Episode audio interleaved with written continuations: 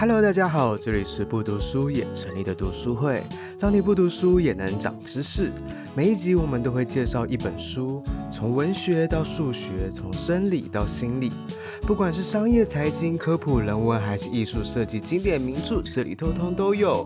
事不宜迟，赶快来听我们的分享吧。嗯，大家好，我是 Lisa，我今天要介绍的书是《书店不死》。这本书大家可以看它封面很可爱，这是一本呃由日本作者的书。那这个其实在二零一一年就已经出版了，那只是最近又有那个二刷。那这本书其实看它的封面，应该看它的标题啊，封面就知道它在讲的就是书店的存活这件事情嘛。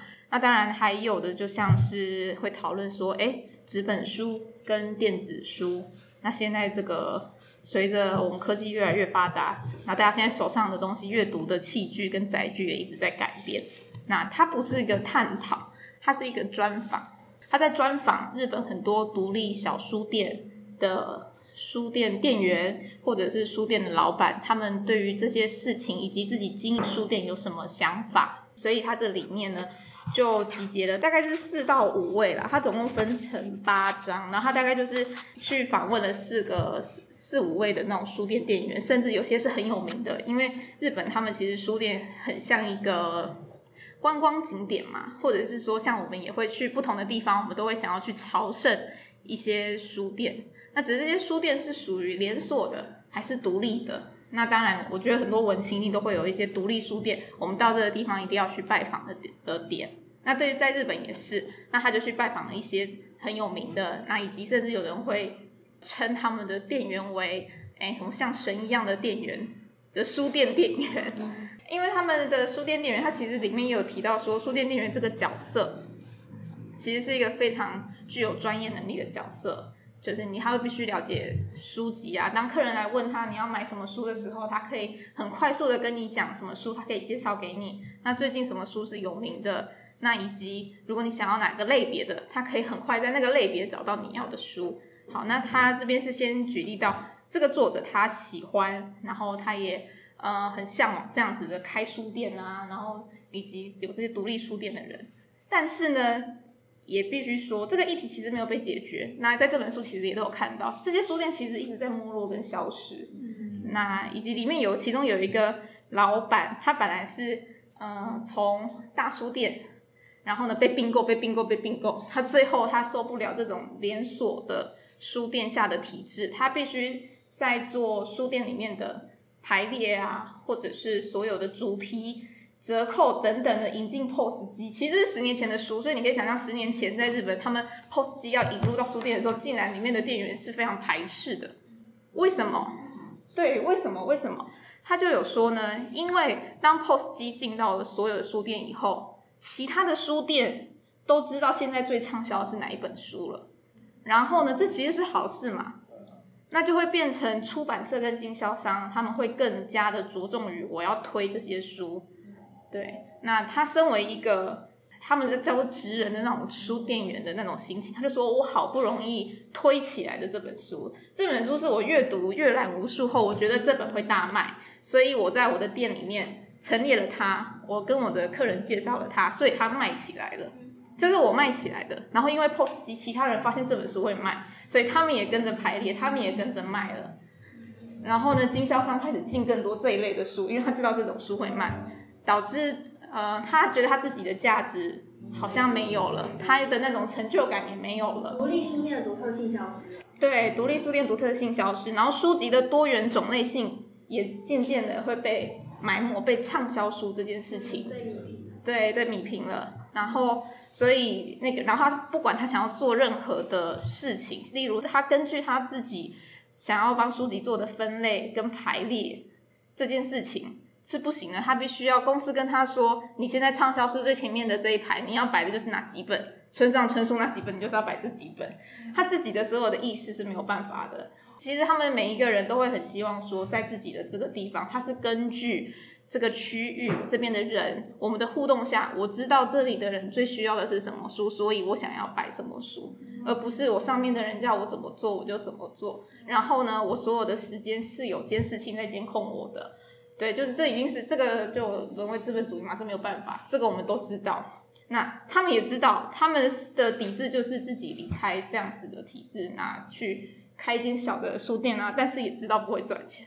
他说他们想要营运的最低的，其中一间说他算过最低要营运的钱就是一天可以赚八千块就好，他连这个都做不到。日币吗？对，很。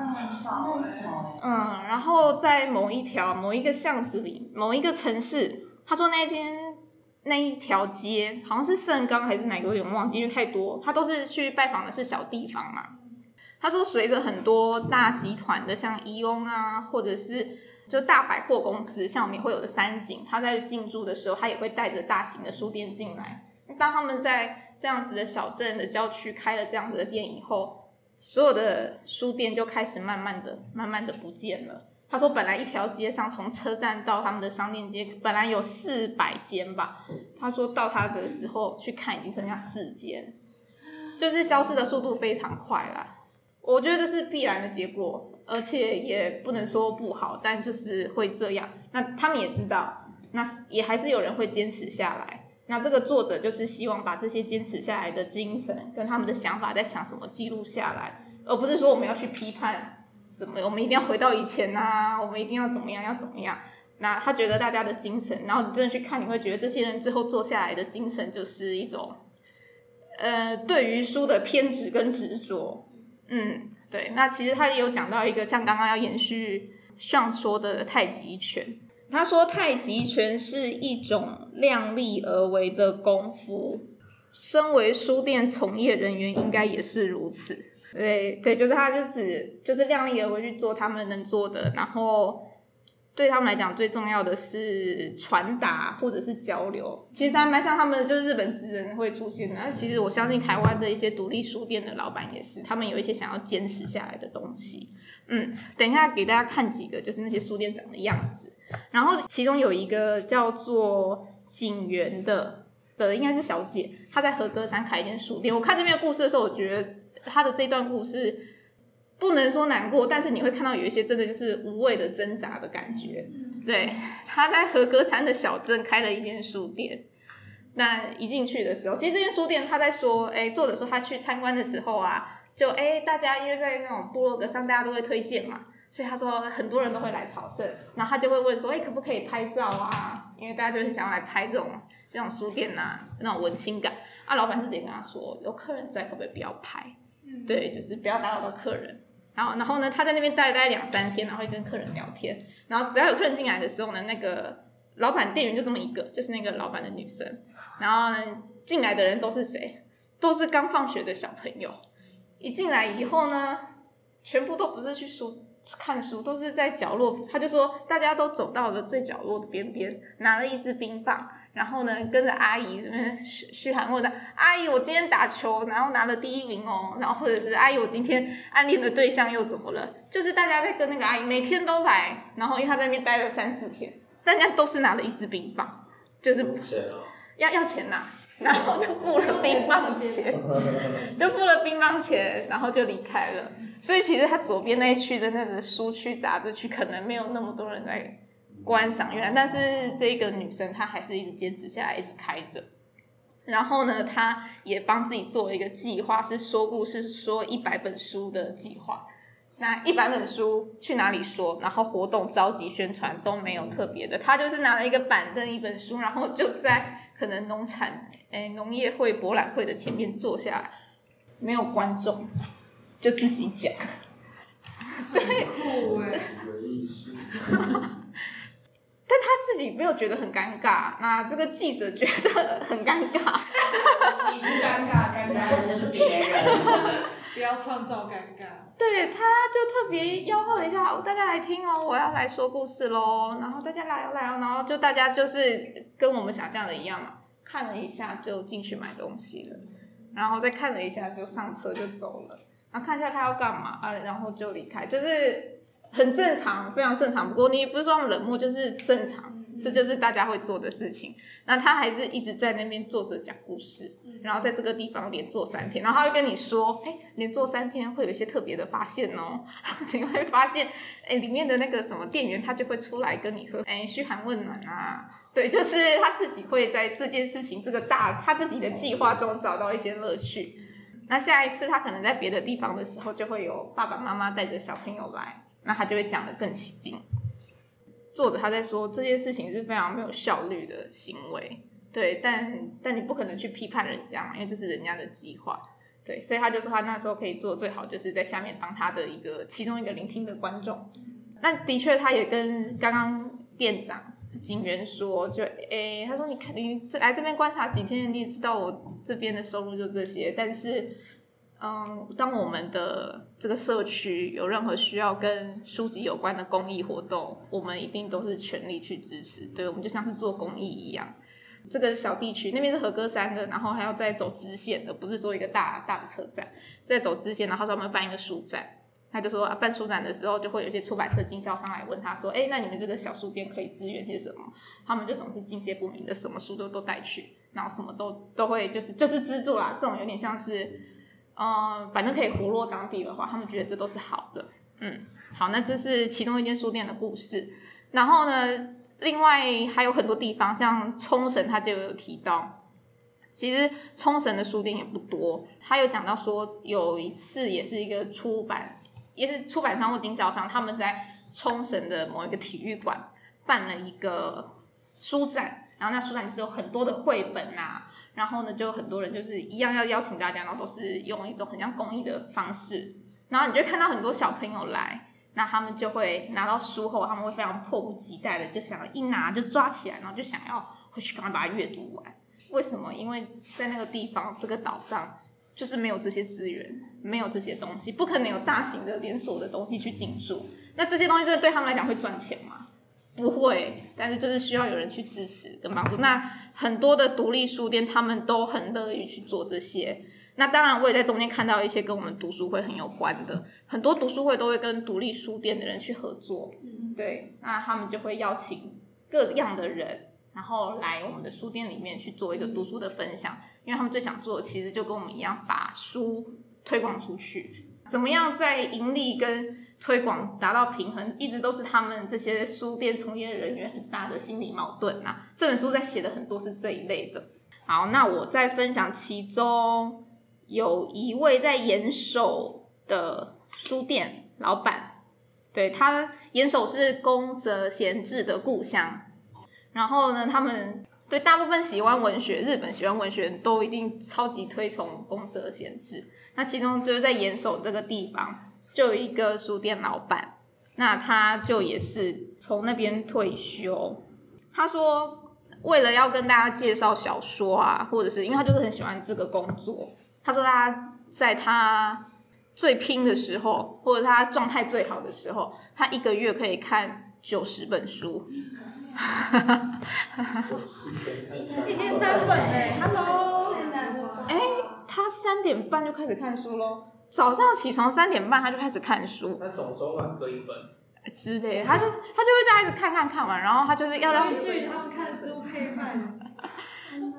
对啊，我看到我就哇，好厉害哦！那他是自己也真的很喜欢，所以他就说他就是会一直阅读。他说他一定会让自己。至少阅读小说的那种数量就有六百本以上那样，所以他就很能跟人家介绍，哎、欸，小说有哪些啊什么的，他会，可是他也要有时间内化。对对，他说他他说你每次看大家写什么推荐，就说这本书很有趣，他说这大家只能讲出这种这本书很有趣，他就说当你真正看完以后，你才有办法跟别人介绍说这本书为什么有趣。那你跟人家交流过后，你也才会知道说他可能会喜欢这一类的书，他觉得这是他们身为这个工作最有成就感的地方，以及在这个区域啊，每一个书店他们都很有自己的个性嘛，他们会很希望在那个排列上面是按照自己的喜好。其实这个现在我觉得跟很多那种 KOC、KOL 很像，大家喜欢你的品味的时候，他就会继续来追随你的品味。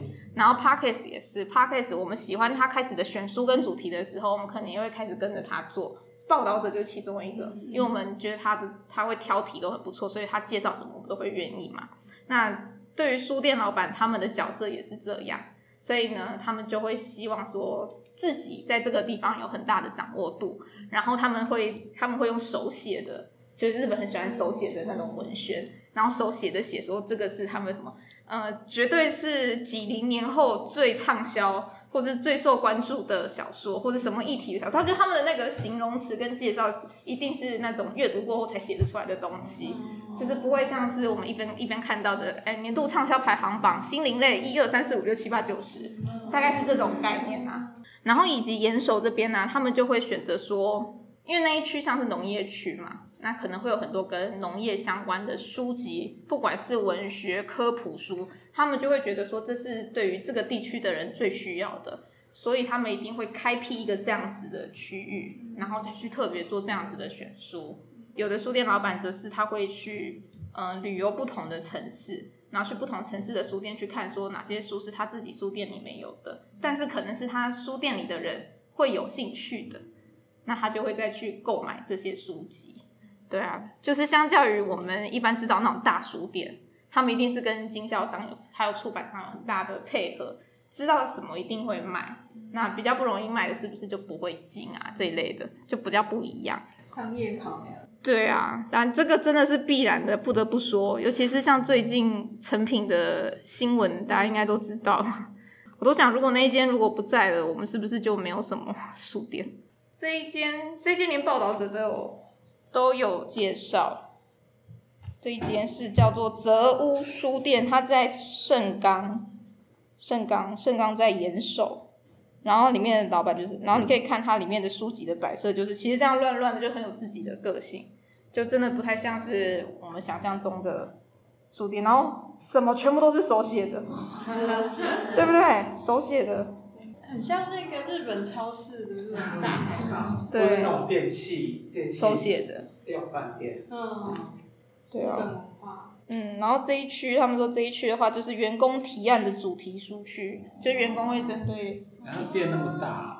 这一间应该算大，这间算是有流传下来的哦。以前重庆南路很多书店长这个样子，对啊，有点其实也有点金金玉堂、金石堂也会这样摆书店，但是二楼图书区好像也是这样这样。像台湾的书局就很有台湾的文化，卖一堆有的没的文具。对，就是地区能性，地那个比较像文具店，我觉得好像比较少进去买书，嗯，就买参考书。对，参考书。啊，有里面也有人说，他们后来不得不进一些参考书，因为他这些才是学生会来买的东西。看书其实蛮需要有余裕的吼，要有时间跟有心灵的空间，嗯，你才可以读进去那些文字，然后消化你自己。嗯嗯嗯，然后看不同的书也是，因为也有工具书啊。嗯然后大家看书的目的也不太一样，嗯，然后阅读风气，日本的阅读风气是兴盛的啦，其实。日本现在也用电子书吗？对，现在用电子书也蛮多。嗯，对，你说这本书有讲到电子书的，嗯嗯嗯，他们说从二零零一年开始，基本上纸本书应该会开始示威，电子书会崛起，那这个一定会有很多人的反弹。那到底这件事情会影响到的人是谁？其实会影响到的是书店的人，而不是出版社，也不一定是作者。因为你从创作者的角度的话，他都是在创作，文字都被记录下来，他只是以不同的形式，对，就是传达给大家。那出版商他一样会去赚出版的这个中间的费用，但是书店就会变成没有了，对，因为没有实体书了。那这件事情的话，里面有的人是。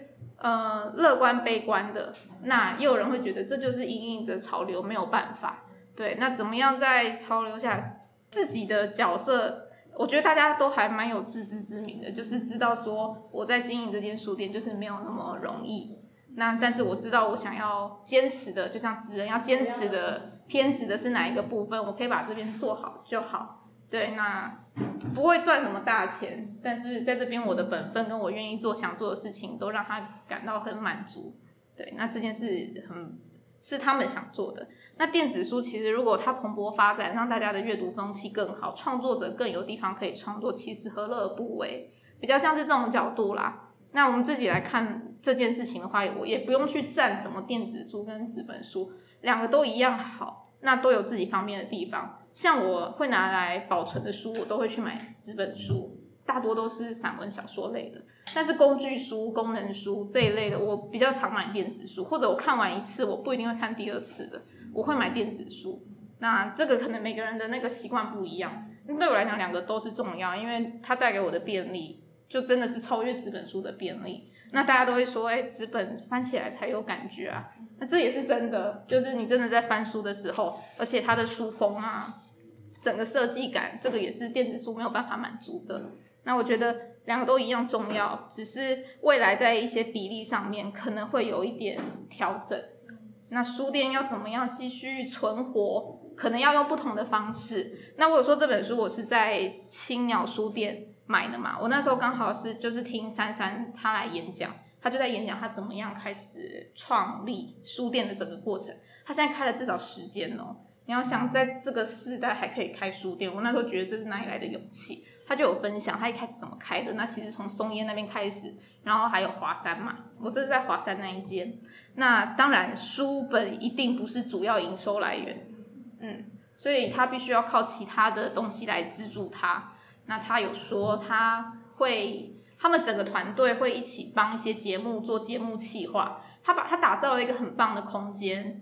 那这个空间是让大家很喜欢的。那有餐饮复合、买书跟书译文活动的复合这一类的，他们活动一直在举办嘛，很常举办，会邀请译文相关的人士来做演讲。那又加上他本来就是 Verse。这个杂志的，所以他们有更多资源。那他以前本身就是节目的制作人等，所以他也有很多媒体资源，然后跟节目的经验。所以他一开始就是因为有接到了类似节目的企划制作跟场租，他把这场地租给别人，可以得到的一些营收，那就有点像是这样子。然后慢慢的去打平，然后打平以后，有很多的政府啊，或者是地方的机构，甚至其他人都觉得，如果可以在他们的地区开展一个这样子的书店。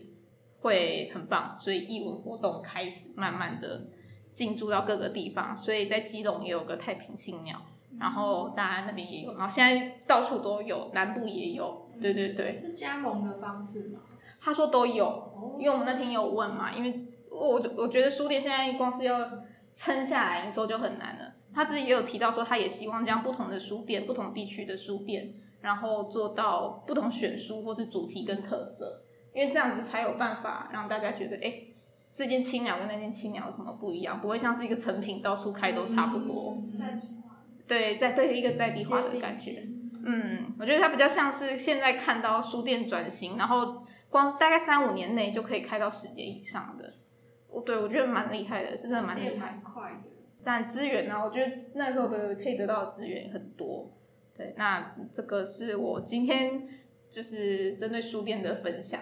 对啊，那我相信大家应该都还是有在逛书店，对，应该也还是很喜欢书店，不管哪一种书店，就是带给你们的氛围。又尤其我们是读书会嘛，大家买书应该还是大部分在书店买吧？嗯，不一定。价格，网络算书店，价格，网络书店算书店吗？嗯，网络通路，网络通路，网络通路。陌陌有卖书吧？对，哎，陌陌有时候价格超好的哎，有有有有有，很便宜哎。或者会去逛书店，但不一定会买书。嗯、就但基本上大家应该都是喜欢书店这个地方的，的、嗯、喜欢这个氛围。我喜欢去书店看排行榜，然后看一下排行榜有哪些新的。什么是显学？当代的显学，就是现在大家哦，看什么？对对对，然后看有些书就会在排行榜上很久。那被讨论的勇气超久的，嗯、对，真的超久。然后有些奇怪的书，就是哎出现就想说翻一下。嗯嗯对，我觉得书店是对我来说是这样子的观察的地方。也是啊，去书店看到每一个陈列跟书籍，总比你在网络上那边乱看来的更容易一点。然后有时候我会偷看。隔壁的人就是他，可能在那边翻那本书，想看他对哪一本书会有兴趣。嗯嗯嗯。对，想知道他想要看的书是什么东西。我之前去参加一个那个书籍设计师的讲座。嗯。我其实忘记那书籍设计师的名字，反正是外国人。然后那时候他就找，就是台湾人，就是对谈。然后他就就有人问到说，电子书跟实体书的差别，嗯，然后他讲的比喻我觉得很美，就是他说电子书它是看面板，那面板它是由小小的 LED 组成，所以它有点像是直视太阳，你没办法看太久。然后他说实体书是像月亮，它是反射太阳的光，嗯嗯，所以它是一个夜晚陪伴你的存在，就比较长。我以前大学的时候啊，嗯，这本书叫《书店不死》，嗯嗯，我们以前大学的时候有一个专题，它是让我们做社会活动，然后我们那一组，我们那一组做了一个题目叫《书店已死》，嗯，因为我们大学的时候也是十年，嗯，就是那个时候我们觉得这个社会上面的独立书店已经很少，嗯，然后我们那时候其实没有做什么特别的事情，我们那时候做的事情就是我们在标我们认识的独立书店，全台的独立书店，可是有一些是我们那个时候认识的，我那时候大二还大三的时候做的，我们那时候标的时候，我们以前以为的独立书店还在书店，其实已经少很多，就是当我们正在标，我们在标那个地图的时候，我们以为这个城市很多，那我们要打电话去啊，或者是什么的。然后那个时候也不像现在，就是 Google 那么好找，我们甚至直接拿进去找，嗯，是找不到那些书店的，就是有些书店直接消失。那比如说小小书店现在还在，嗯，它是一个活很久的独立书店。我们那时候有去小小书店，它其实是很抓住很多独立书店的一间书店。那那时候有去跟这个老板娘聊了很多，然后他也有跟我们说。有关这些困境，我觉得就跟在本书里面讲一讲，因为其实我有个哦，真的吗？可是看这本书吗？不是不是不是，这本书是我去年还前年的时候才买到的，嗯、对。然后其实我没有很，我有点看不下去，对。我觉得问题是翻译。哦。对，因为同样一句话，我可以我会看到好多遍。同样一句话，例如就是说什么，哎，帮客人选书是我们的成就感。这种，我觉得这个我已经看好几遍了。这种话，搞不好大陆这样讲，但不会用一样的语调跟一样的词啊，绝对不可能。对对对，然后因为它是一个专访，然后他的专访又掺杂很多自己心里的想法，然后那个自己心里的想法又属于很理想性的批判。当你很理想性批判的时候，就等于就是 nothing 嘛，就是没有什么意义。对啊，理想性的批判就是，哎，书的书就书店要示威了。我今天的分享就到这边，谢谢大家。听完今天的这本书，不知道你有什么感想呢？有任何指教也欢迎留言给我们。喜欢我们的话，欢迎追踪、订阅、分享我们的频道，在 Instagram、Facebook、Medium 都可以找到我们。